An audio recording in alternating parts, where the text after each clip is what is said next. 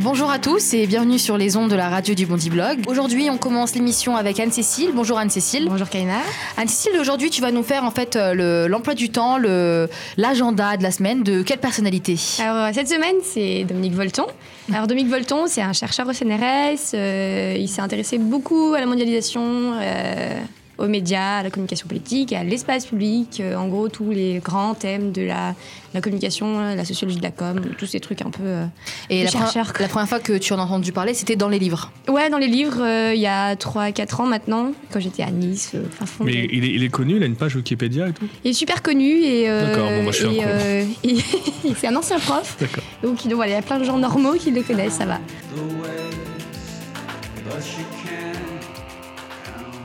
Bonjour. Bonjour. Vous allez bien Oui, ça va très bien, je cours hélas. Un emploi du temps de chercheur, bah, ça mélange de la recherche, de la politique, en ce qui me concerne, des médias et des rencontres euh, avec des personnalités étrangères qui passent en France. Donc ça fait quand même des emplois du temps très chargés et, c'est vrai que des fois en fin de journée je suis un peu, comme on dit, une tête comme une calebasse. Par exemple le début de la semaine, oui je vais être à l'étranger pendant trois jours dans les Émirats Arabes Unis, je suis obligé de préparer des conférences, plus des séminaires auxquels je vais participer. Quand je vais revenir, j'ai deux émissions de radio en milieu de semaine, euh, une émission de télé euh, en fin de la semaine. J'ai deux, un séminaire avec des étrangers euh, qui sont là bah, sur la mondialisation et la diversité culturelle. Par exemple, là, je vais voir des Brésiliens cette semaine. Ils viennent d'avoir leurs élections au Brésil. la présidente a été confirmée. Pour avant de discuter avec eux, je suis obligé quand même de savoir quelle est l'actualité. J'ai deux interviews avec des revues scientifiques étrangères sur la question de la construction politique de l'Europe euh, et, du rapport entre Internet et les médias classiques, j'ai deux rendez-vous importants au, Quai d'Orsay. Les rendez-vous politiques de haut niveau, je obligé de préparer pour savoir ce que je veux dire à un ministre, est-ce que faut être absolument synthétique. Mais euh, disons que dans chaque semaine, j'essaie d'un mesure du possible de garder du temps, comme tous les écrivains, et surtout le matin pour essayer d'écrire. Voilà. Et le week-end, hélas, euh, comme beaucoup de personnalités aux emplois du temps chargés, ben, je travaille le week-end. Alors soit à lire, soit à récupérer cette invasion des mails qui nous bouffe complètement la vie. Finalement, en déterrant devant vous, je m'aperçois que je, ne m'arrête pas beaucoup, quoi, Plus ces événements privés et personnels au milieu de tout ça. Un agenda bien rempli donc et entièrement griffonné à la main. J'écris au crayon, j'efface, et c'est vrai que c'est plus rapide. Le problème, c'est comme c'est pas la mode le papier, tout le monde, pour avoir l'air intelligent et moderne, s'est mis à, l'écran. Mais je pense que dans moins de 5 ans, tout le monde reviendra au papier.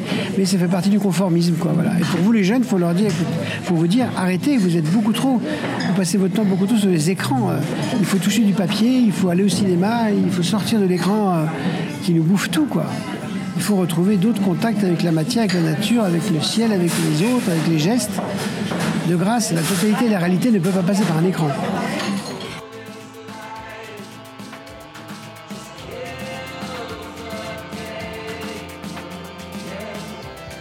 Alors merci Anne-Cécile. Alors euh, moi je vais, je vais revenir sur quelque chose que Dominique Volton a dit qui était très intéressant. Je ne sais pas ce que vous en pensez ici, c'est il faut toucher le papier, il faut revenir euh, euh, bah, au toucher, au contact physique et arrêter le conformisme. Nous on est jeunes, on a tous des portables, même les, moins jeunes en ont. Vous en pensez quoi? Moi c'était la multidèche. En plus quand je suis arrivée j'avais plus de batterie sur mon téléphone, plus de batterie sur ma tablette, c'était fini et je l'attendais devant mon bar. Donc on s'est rencontrés juste devant le Panthéon, dans un bar, le comptoir du Panthéon et du coup je crois que un petit peu raison quand même. Il dit, il te reste toujours un stylo dans ton sac euh, Oui, mais c'est vrai que j'écris plus comme avant en fait. En fait, j'écris que pour écrire enfin l'adresse sur l'enveloppe quand j'envoie un courrier. Et non, c'est désolant. D'ailleurs, aux États-Unis, il y a un État qui, euh, qui a autorisé euh, le fait qu'on les élèves apprennent sur des tablettes. C'est plus obligatoire d'apprendre avec un stylo. Alors, c'est dommage parce que c'est tenir un stylo, écrire les lettres, enfin les tracer sur du papier, c'est très important pour l'apprentissage de la langue. Hmm. Au Bondi Blog, on est, on est très connecté, on va dire, à, à, ces nouvelles technologies, nos articles qui sont en ligne, qui sont mis en ligne, la radio aujourd'hui, le Bondi Blog Café. toi, Mathias, t'es pour un retour à, l'ancienne en fait? Ouais, je suis un peu un, un peu un mec à l'ancienne. Euh, on a toujours besoin de savoir écrire. On a toujours besoin. C'est comme tu dis, on a toujours euh, voilà un moment où on n'a pas d'ordinateur, on n'a plus de portable. Donc il faut savoir euh, savoir écrire. Et puis oui, effectivement, il y a, y a, une relation avec avec le papier qui est, qui est intéressante. Il y a quelque chose de plus de, de, de, physique. Voilà, comme dit Dominique Volton. Voilà, je suis attaché à ça.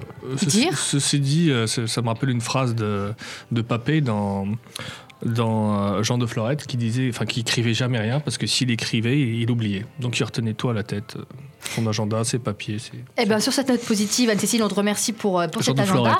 on te retrouve pour la prochaine émission avec un prochain agenda peut-être Bah oui, écoute. D'accord, c'est la surprise. Voilà. Tu as déjà peut-être... Une idée peut-être Une idée, on va garder le mystère, d'accord. Alors Mathias, on va passer à ton reportage. Toi Mathias, tu es parti à la rencontre de quelqu'un de particulier. Dis-nous en plus.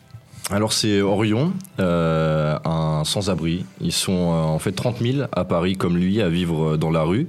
Et, euh, et Orion finalement il incarne cette statistique, il la rend plus humaine. C'est un type qui a un, vrai blaze. Orion, on n'oublie pas ce, ce, prénom. Et surtout, on n'oublie pas sa, sa, tronche, une gueule de vieux boxeur avec au milieu deux yeux puissants. Orion, c'est un sans-abri qui a déjà vécu dans la rue. C'est-à-dire que là, il est dans la rue depuis février 2013, mais il a déjà vécu trois fois en fait dans la rue. Et, et quand je l'ai rencontré, en fait, ça faisait des mois qu'il était engagé dans une quête euh, éreintante. Il essaie de, de retrouver un vieil ami en fait, avec ses moyens, ceux de quelqu'un qui survit au jour le jour dans la rue. La bourse dans le deuxième arrondissement, Orion fait le pied de grue à côté du distributeur de la poste. Ça fait 4 heures qu'il est là. Depuis 11h moins quart, j'ai fait, on va dire, maximum 15 euros. On peut pas dire que c'est beaucoup, on va dire c'est 5 euros plus court que ce que j'aurais fait d'habitude. Dans la foule des passants, un visage familier, c'est Stéphane. Il a rencontré Orion la semaine dernière pendant qu'il faisait la manche. Il raconte. Nos regards se sont croisés, il était au soleil, euh, il y avait la, sueur qui coulait. Je lui ai dit euh, pourquoi tu te mets pas à l'ombre? Il m'a dit non, là, parce que je me fais chasser si je suis à côté. J'ai trouvé qu'il était bien bronzé, etc. Donc il m'a montré euh, qu'en dessous c'était blanc et c'était la blancheur savoyarde. Et donc du coup, voilà, ça, effectivement, ça fait un sacré contraste. Et donc je lui ai dit ah bon, Savoie, pourquoi Savoie Qu'est-ce que tu faisais à demain, alors Là-bas Je travaille un petit peu. Oui, mais quel genre Déménagement. Parce que j'aimerais bien trouver un travail qui est un peu mieux que le déménagement parce que c'est clair que je commence à vieillir pour ça. quel genre Interprète, je me connais comme ça, je parle trois langues quand même, à part le français. quelle langue tu parles Anglais, espagnol, italien. Il n'y a pas moyen de te joindre en fait Oui, j'ai le numéro de téléphone. Alors ça je prends. Et alors 06 06 05 42 42 69. 69 Un bon chiffre. Ouais, je sais, c'est ce chiffre. si je trouve quelque chose pour pouvoir euh, t'aider, je t'appelle. Merci. Stéphane s'éloigne et Orion se confie un peu plus. Là, ce mois-ci, je suis à court de tout. Pour moi, c'est un mois dur et qui risque d'être long, plus long que prévu même. Donc il va falloir que je m'accroche. Beaucoup de gens ils me disent bon courage, je leur dis c'est pas une question de courage, c'est une question voilà quoi, il n'y a pas de choix. C'est où ça ou suicide. Financièrement, Orion est dans un entre-deux pernicieux. Je suis trop riche pour la vie, je suis pas assez riche pour la vie normale. J'ai le chômage, j'ai 1008 euros par mois, pas 800. 1008, pas 1800, je répète bien, pas 1800. Donc automatiquement, si je veux un, loyer, je n'aurai pas les moyens de le payer. Je n'ai pas le droit aux aides, je n'ai pas le droit à la CMU. Donc s'il m'arrive un truc, c'est moi qui paye. T'as pas de carte de transport gratuite? Non, j'ai pas le droit. C'est moi qui paye. Une panthère noire tatouée sur l'avant-bras parce que ça correspond bien à son caractère solitaire. Dans la rue, il ne faut faire confiance à personne, sauf à quelques amis très proches mais il arrive qu'on les perde de vue. On va dire que j'ai envie de retrouver des personnes que je connaissais d'avant parce que j'en ai besoin. Je suis en train de rechercher un ami à moi qui s'appelle Jérémy Giraud, c'est un prêtre. Je sais pas dans quelle église il est. Et j'ai vraiment besoin de le voir. Je sais pas où il est. Et ça fait des années que je l'ai pas vu. Je regarde sur mon portable. Jérémy Giraud? Jérémy Giraud. Orion se souvient de ce jeune avec qui il discutait des heures à Montparnasse. Il était alors SDF et lui étudiant. Ils étaient devenus amis. On était en 2002. Puis Orion remonte la pente. Il part s'installer aux Pays-Bas, vie de petit larcin. La prison, puis la rue. Des années après, il ne lui reste plus que le souvenir d'un nom, Jérémy Rigaud ou Giraud, il ne sait plus trop. Une recherche internet et quelques stations de métro plus tard, Orion est à l'église Saint-Ambroise, dans le 11e arrondissement, où son ami serait devenu prêtre. Je suis un ancien ami à mon père, Jérémy Gigot. Oui. Et il doit peut-être s'imaginer que je suis mort. Ah, d'accord. Non, non, c'est à ce point-là, croyez-moi. oui, oui, d'accord, oui. Comme il est prêtre, il va dire Ah, il est ressuscité. C'est possible. Ouais, c'est possible, mais je pense pas. S'il a cru que vous étiez mort. je connais depuis 2002. Oui. J'étais SIF à l'époque, je suis retombé SIF. La dernière fois que j'ai contact avec lui, c'est en 2009. Oui. Alors écoutez, moi je peux vous dire les jours où il est, les jours où il est là. D'accord. Je vais vous dire. Vous n'avez pas numéro de portable carrément, comme ça on peut joindre ah, non, non, alors ça par contre, on n'a pas, les, on pas les, les, portables. On a juste les numéros de, de la paroisse et tout, et ça passe toujours par le secrétariat. Ouais. Que je vais pouvoir éventuellement quand il, est, quand il dit une messe, quand c'est lui qui dit une messe, bon, obligatoirement il va être là. Père Jérémy, Jérémy, Jérémy, dit la messe de 19h. À 19h, un homme s'avance en soutane noire vers l'hôtel, c'est Jérémy. À la fin de la messe, il vient serrer Orion dans ses bras. Ah, c'est fou ça, tu savais combien de fois j'ai prié pour toi. C'est incroyable. Ah ouais, Ah, Excuse-moi, j'y mets rien. Non, mais c'est non, c'est bien, c'est bien. Oh, C'est sport un peu quand même. Ça se voit Putain, j'ai attends, j'ai. Oh, j'ai fait de Almas à Paris en vélo. Ah ouais J'ai pris mon temps. Putain, c'est combien de fois qu'on s'est pas vu Ça fait c'est grand. J'ai l'impression que c'est un rêve. Ouais, moi je suis encore en vie par contre, je suis sûr que vous êtes tous pensés que j'étais mort. Ouais, bah c'est clair. Non, non, intérieurement, moi je me disais, c'est pas possible. S'il était mort, il serait dû me dire au revoir d'une manière ou d'une autre. Ouais. Oh, putain, vraiment, je t'ai pas oublié. Hein. Ah, je sais, je t'ai pas oublié non plus. Moi je cherchais, ça fait un an et demi je te cherchais. Mais je suis là. T'as quel âge là? Je sais quoi ce que j'ai maintenant Je sais pas. T'as t'as- au moins 34 ans. Presque 33. 33. Toi, Je sais, je sais que t'es plus âgé que moi, mais je sais pas. Ah, bah oui, beaucoup plus, là. hein. T'as plus de 40 maintenant 41. 41. Je l'ai fait ou je l'ai fait pas? Non, ça va. T'as, t'as- t'as- t'as quand même de la condition, toi, tu fais jeune. Merci. T'as Là, vous une petite ça barbe blanche, mais Ah, et je la garde ma barbe blanche. Ça fait savant. ça fait savant. C'est là, ça fait sérieux. C'est qu'est-ce qu'il raconte Ah, bah attends, viens, on va se poser. On peut se poser ou pas? T'as un peu de temps ou... Ouais, ouais.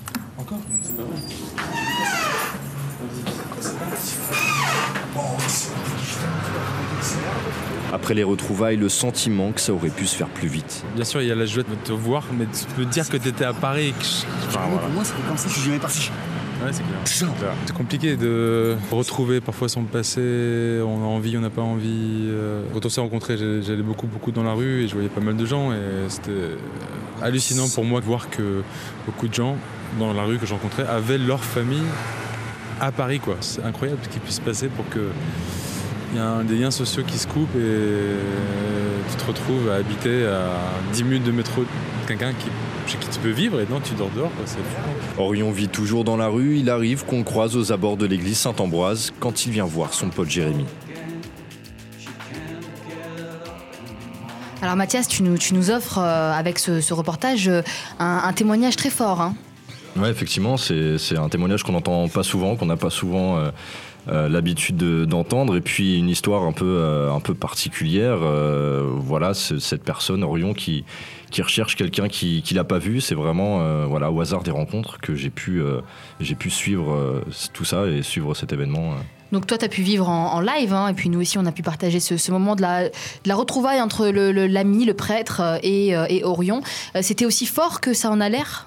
Ah, c'était c'était même plus fort que ça en a l'air parce que là, on n'a pas les images. Euh, mais ouais, c'était c'était c'était très très très très fort. Est-ce qu'aujourd'hui, tu as des nouvelles d'Orion? Qu'est-ce qu'il devient? Alors j'ai des nouvelles d'Orion, effectivement, je continue euh, à le voir encore. Euh, D'ailleurs, je l'ai invité au Mondi Blog. Il faut savoir qu'il viendra certainement. Il est le euh, bienvenu. voilà, Euh, parce qu'il a en plus une, une expérience incroyable. Il, voilà, il a vécu dans la rue, il a énormément de sujets à partager. Enfin, il a des idées de sujets. Il a, il a juste l'envie qu'on qu'on lui mette le, le pied à l'étrier pour, pour pouvoir les réaliser. Euh, maintenant, Orion, aujourd'hui, il reste dans la rue. Euh, Jérémy est, est un soutien pour lui. Euh, il le voit régulièrement. Il- Jérémy le prêtre. hein. Jérémy le prêtre, c'est ça. Euh, il le voit régulièrement, il l'aide un petit peu comme il peut, mais, euh, Oui. mais voilà, enfin c'est. Orion est aussi quelqu'un d'indépendant et, Mm.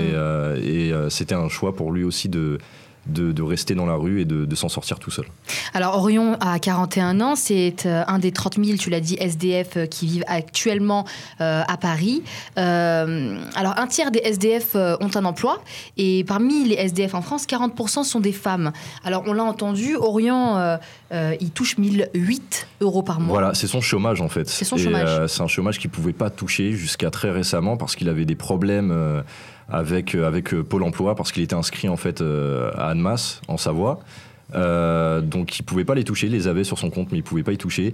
Euh, ce qu'il faut savoir aussi c'est qu'Orion faisait partie de, de, de, ce, de ces un tiers de SDF qui travaillaient. Euh, quand il était à Annemasse par exemple, il, était, il travaillait dans une, dans une boîte de déménagement et ça lui arrivait plusieurs fois aussi d'avoir des, voilà, des activités professionnelles mais pas de pouvoir, euh, voilà, des revenus, euh, de pas avoir des revenus suffisants pour pouvoir se loger, pour pouvoir euh, avoir une situation euh, stable. Il faut dire que Orion et euh, voilà n'a pas de soutien, n'a pas de n'a pas de famille. Enfin, il, il a une famille, mais voilà, il s'est passé des choses. Dans, il a une histoire qui fait que voilà, il s'est éloigné des, membres de sa famille à un moment et qui fait qu'il s'est retrouvé seul à affronter affronter la vie. La, réalité. Alors, crise du logement, crise économique ajoutée à cela. Orion dit quelque chose de très fort à un moment donné. Il dit on n'a pas le choix. Euh, c'est pas une question de courage. Soit c'est ça, soit c'est le suicide. Alors, justement, le prêtre parlait également de la rupture des liens familiaux. Qu'est-ce que vous, ici, vous en pensez justement de, cette rupture-là? Qu'est-ce que t'en penses, Idir? Enfin, moi, ce que j'ai trouvé euh, assez fort, c'est que c'est une personne euh, qui travaille. Il gagne 1008 euros. En fait, finalement, enfin, beaucoup de blogueurs au Bondi Blog ne gagnent pas tellement plus. Dire, euh, on, peut pas, on peut basculer facilement justement de la, plus grande précarité. Ça se joue à quoi À 200, 300 euros près? Et puis, euh, moi, ce que j'ai trouvé aussi euh, très saisissant dans, ce reportage, c'est qu'on humanise enfin les, euh, les, SDF, parce que quand on les voit dans la rue, on détourne le regard. Souvent, en plus, c'est souvent des, euh, des Roms qui font ça, donc on les associe euh, peut-être à tort à, à, une mafia qui les, euh, qui les dirige. Là, pour une fois, on a la parole d'un SDF, on voit qu'il est c'est euh, très voilà qu'il est sensible, qu'il a, qu a un langage et qu'il est euh, souffre. Moi, c'est pour ça que enfin moi j'ai trouvé très fort ce reportage pour ça. Et même dans la voix, on sent on sent euh, tout le poids de de la vie dans la rue. Ouais, qu'il a eu une vie avant en fait. Anne-Cécile. Ouais, pour moi, il a une vie avant et c'est ça qui se sent et qu'on oublie et, euh, et, euh, et c'est ça qui est beau pour moi dans le dans le. Euh, alors Mathias, merci encore pour pour ce très beau témoignage. Merci à toi. Si Orion nous écoute, on le salue très chaleureusement et on espère le, le, le croiser ici au Multiblog parce que euh, bah c'est un citoyen qui peut avoir énormément de choses à dire euh, et des choses qu'on n'entend pas forcément. Exactement, c'est ça. Comme je te dis, il a une, expérience que, que, personne ne peut avoir et, euh, il a plein d'idées en plus. Donc euh, voilà, on va en, partager, on, va en bénéficier dans, pas très longtemps. Ah bah c'est super. À présent, euh, nous allons passer donc à l'édito Didier Rossini. Didier Rossini que vous pouvez retrouver et que vous avez pu retrouver lors de la dernière émission avec son histoire de permis. Alors, Idir, t'en es où? Bon, bah, la, dernière fois, bon. Euh, avec mon histoire de permis, j'en étais euh, resté au nombre d'heures que j'avais faites et tout. Donc, euh, je vous propose de, reprendre là où on en était. Donc voilà, j'en étais à 119 heures de conduite, près de 6 000 euros dépensés. Bilan de cet investissement, j'étais toujours à pied pour aller faire mes courses à ED. Les Fatou et les Fatma du Bled qui copiaient sur moi au code avaient tous eu le permis avant moi. À l'auto-école, à l'auto-école, pardon, les moniteurs m'appelaient désormais MacLeod. À la fin, il n'en restera qu'un. Visiblement, c'était moi. Mais j'étais toujours bien accueilli quand je venais prendre une heure, sans doute parce que je payais les études de leur gosse. Privilège suprême, je ne devais attendre que 4 mois entre deux passages d'examen, la moyenne bondinoise étant à 9 mois. Entre deux dates, on a largement donc le temps de devenir papa. En parlant de papa, le mien commençait à se lasser de me voir galérer avec le permis. Sujet très sensible. Chauffeur de taxi avec 40 ans de métier au compteur, il a du jour au lendemain arrêté de travailler pour se consacrer exclusivement à mon apprentissage de la conduite. J'ai accepté de me mettre sous sa coupe parce que j'en avais marre de manger des pâtes et des sandwichs au pain. Je n'avais pas un à mettre dans le. Euh, je n'avais plus un copec à mettre dans le permis. Mais euh, ce qu'on ne paye pas avec ses sous, on le paye avec son dos. Avec 8 heures par jour dans sa 405, il m'avait imposé euh, le rythme de sa profession, ainsi que ses lambingos. Nous avons également renoué avec d'anciennes traditions familiales, gifles, coups de ceinture et autres insultes en arabe dialectal, seule langue au monde à surpasser le kabyle pour exprimer la colère. Tout ceci n'a pas suffi. Après deux mois de conduite avec papa, en toute illégalité, hein, dans les petites rues de Bondy, j'étais toujours aussi bouché. Je suis pas très doué pour conduire, c'est un fait, mais en plus, j'ai peur de la circulation. Dès que je voyais un camion dans la rue, euh, j'avais envie de me mettre en position du fœtus et de sucer mon pouce. Combattre le feu par le feu était le proverbe préféré de Papounet. Il a donc décidé de lutter contre ma peur de conduire en m'emmenant conduire en Algérie. Avec mon niveau de prédébutant, prendre un volant dans ce pays où le code de la route est considéré comme un roman photo de Stephen King, c'est comme envoyer l'enfant allemand tout blond des paquets Kinder sur le front russe. Alors, euh, suite et fin de mon aventure avec le permis au prochain épisode. Ah bah écoute, on a hâte de, t'entendre. Donc euh, le permis, t'es toujours euh, en train de conduire ah ben, si tu veux, non, là je, je parle au, au, passé. Donc là, à l'heure où, où, je te parle, euh, l'histoire du permis est, est finie. D'accord, euh, ne nous en dis pas plus, ça voilà. sera une surprise. Mais euh, du coup, là, je raconte euh, ben, oui, l'épisode où je conduisais avec mon père dans les rues de Bondy, avec mmh. la peur au ventre, parce que si la police m'attrapait, eh ben, je, je, pouvais avoir des problèmes et ne plus passer le permis pendant 5 ans. Mais j'étais vraiment obligé de le faire parce que j'avais plus d'argent à mettre. J'avais plus d'argent. Donc, euh, quand on a plus d'argent, qu'on a passé une date, il faut quand même s'entraîner avec le permis. Ça coûte 50 euros l'heure. Donc, j'étais obligé de conduire avec mon père. Voilà. Euh, Mathias, Anne-Cécile, vous avez le permis? Oui, effectivement, moi j'ai le permis. Ça pas le permis. pas le code non plus. Pas le code. Rien, que dalle, rien du tout. Bah, mais euh... de toute façon, t'as le temps. C'est ce qu'il a dû se dire, hein, jusqu'à. ça vient vite, hein, merde. Ça vient vite. Non, mais euh, non, non, j'ai pas. Bah, jusqu'à jusqu'à maintenant, en tout cas, j'en ai pas eu besoin parce que je suis toujours dans des villes où il y a tram, métro. Ou... à pied. Bah, du, coup, euh, du coup, voilà. Et puis, Voilà quelqu'un qui n'a pas de problème de transport. voilà, Bon. voilà, voilà. Un jour, j'habiterai dans un petit bled. Voilà, j'aurais, j'aurais, je pense que ce sera le temps, tu vois. Eh bien, merci à vous. Euh, Mathias, merci pour euh, ce, beau témoignage. Anne-Cécile, euh, merci pour ton agenda. On te retrouve à la prochaine émission. Et Idir, on a hâte d'en savoir un peu plus aussi sur tes aventures du permis. Vous qui nous écoutez, on se retrouve pour la prochaine émission. D'ici là, bonne lecture sur le Bondy Blog. Non mais franchement, Orion avec un nom pareil, euh, c'était cramé qu'il allait dormir euh, sous Ouais. la belle étoile. Je peux pas rebondir. Peux rien dire là, là je.